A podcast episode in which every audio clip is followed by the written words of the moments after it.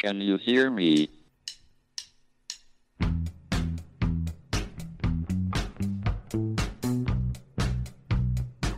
Houston, we have a problem. It's one small step for man, Now I am become death, one giant leap for mankind. the destroyer of worlds.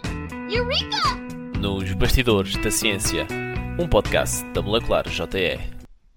Olá a todos, sejam bem-vindos a mais um episódio do Podcast Molecular, o podcast da Molecular JE, a junior empresa do Departamento de Química da Universidade de Coimbra.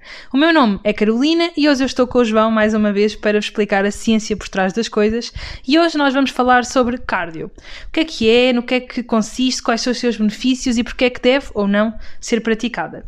Bem, quando nós praticamos cardio, aquilo que acontece é que nós sentimos o nosso coração bater muito mais rapidamente e muitas das vezes ficamos sem fogo, cansados, etc. Portanto, o que é que de facto acontece e quais são os benefícios da cardio para o corpo? João, ajuda-me aqui.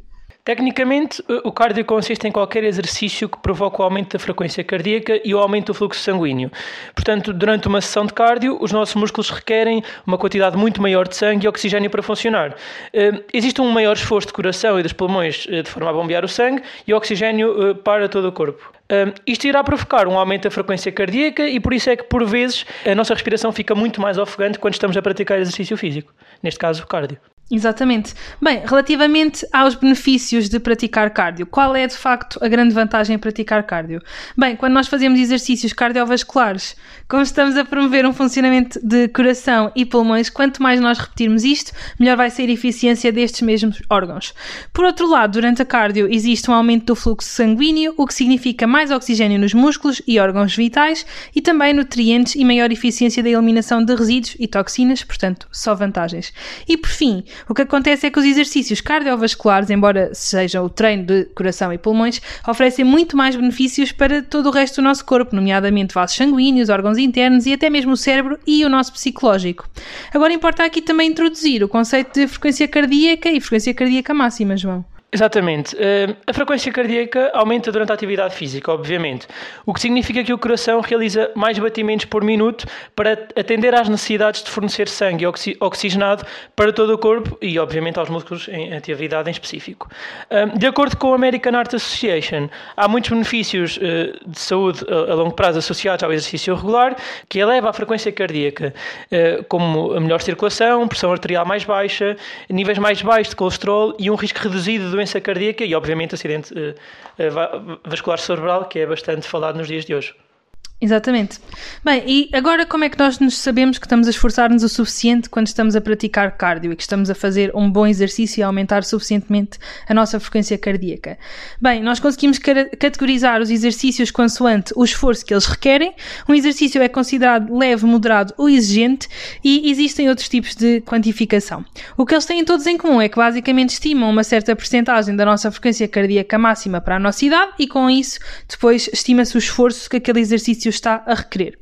Existem maneiras de determinar matematicamente a nossa frequência cardíaca máxima e usar este número para depois saber qual é a nossa frequência cardíaca alvo para os exercícios de cardio. Então, e como é que nós chegamos a esta frequência? É muito simples. 220 é o número máximo e depois nós subtraímos aos 220 a nossa idade. Ou seja, se nós pensarmos numa pessoa com 30 anos, a sua frequência cardíaca máxima será 220 menos 30, ou seja, 190.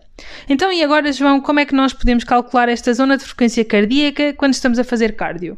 Bem, a zona alta de frequência cardíaca depende de vários fatores, como a idade, o tipo de atividade que estamos a praticar e, obviamente, os nossos objetivos. Isto porque é diferente de irmos passear, fazermos uma caminhada ou irmos correr, termos o objetivo de sermos atletas profissionais. Mas normalmente, para a maioria dos exercícios de cardio, um bom ponto de partida é 60 a 80% da frequência cardíaca máxima. Considerando então essas tais zonas que estava a falar, a zona 1 consiste entre os 50% e os 60% da frequência cardíaca máxima, ou seja, uma pessoa com 30 anos eh, iria eh, realizar entre 95 a 114 batimentos cardíacos por minuto. Eh, esta zona é que requer menos esforço e pode ser usada para aquecimento e relaxamento, sendo também uma boa faixa, obviamente, para melhorar a saúde no geral, antes de começar o exercício físico, noutras zonas de frequência cardíaca mais elevadas aumentando um bocadinho a frequência, passando então para a zona 2. Nesta zona estamos uh, entre frequências entre 60% a 70% de frequência cardíaca máxima, o que se traduz, eh, tendo como referência normalmente os 30 anos de idade, entre os 114 e os 133 batimentos cardíacos por minuto. Ehm, nesta zona, a atividade física eh, ajuda a aumentar a resistência e promove a queima de gordura. Depois existe também a zona 3, que consiste, portanto, em 70 a 80% da nossa frequência cardíaca máxima, ou seja, no tal caso dos 30 anos, 180, 133 a 152 batimentos cardíacos por minuto, e esta é uma zona ideal para melhorar a nossa condição física e aumentar a força muscular. O exercício nesta zona basicamente é aeróbico, o que significa que o corpo usa oxigênio como combustível em vez de outras fontes de energia. É uma zona de frequência cardíaca eficaz para melhorar a capacidade cardiorrespiratória. Acima desta temos a zona 4, agora entre os 80 e os 90 da nossa frequência cardíaca máxima, ou seja, entre 152 e 171 batimentos cardíacos por minuto.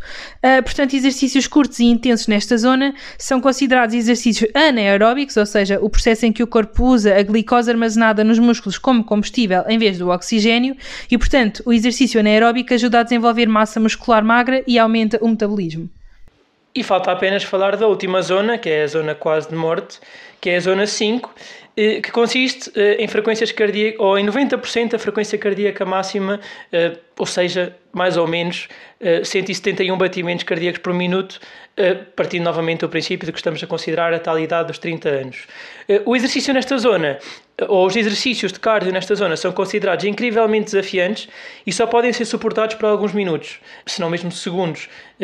Os atletas de alta competição treinam nesta zona, obviamente, porque necessitam de estar numa condição muito superior ao comum mortal, eh, para aumentar as fibras musculares da contração rápida, eh, desenvolvem e aumentam a velocidade. Certo. Então, e afinal, o que é que é considerado um exercício de cardio? Bem, basicamente, cardio, como nós já dissemos, é qualquer exercício que promova o aumento da nossa frequência cardíaca. Portanto, uma coisa tão simples como uma corrida, ciclismo, natação, são vistos como exercícios de cardio, mas claro, não são os únicos e qualquer atividade que aumente a frequência cardíaca de forma consistente é algo cardiovascular, como por exemplo a própria musculação, levantar pesos, dança, desportos como futebol, ténis, entre muitos outros. Portanto, o truque para obter os benefícios cardiovasculares de qualquer exercício ou atividade é sempre promover o aumento da frequência cardíaca dentro das cinco zonas que nós falámos há pouco.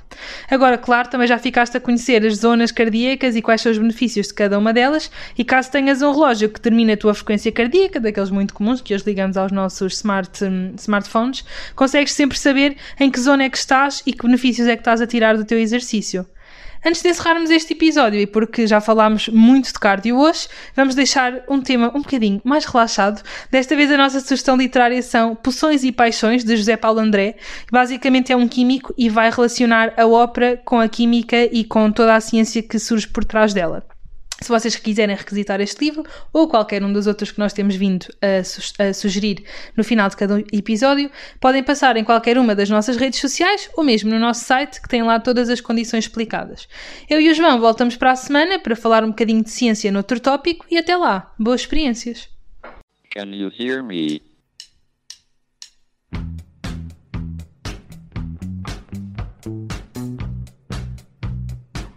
Houston, we have a problem. It's one small step for man, Now I am become death, one giant leap for mankind. the destroyer of worlds.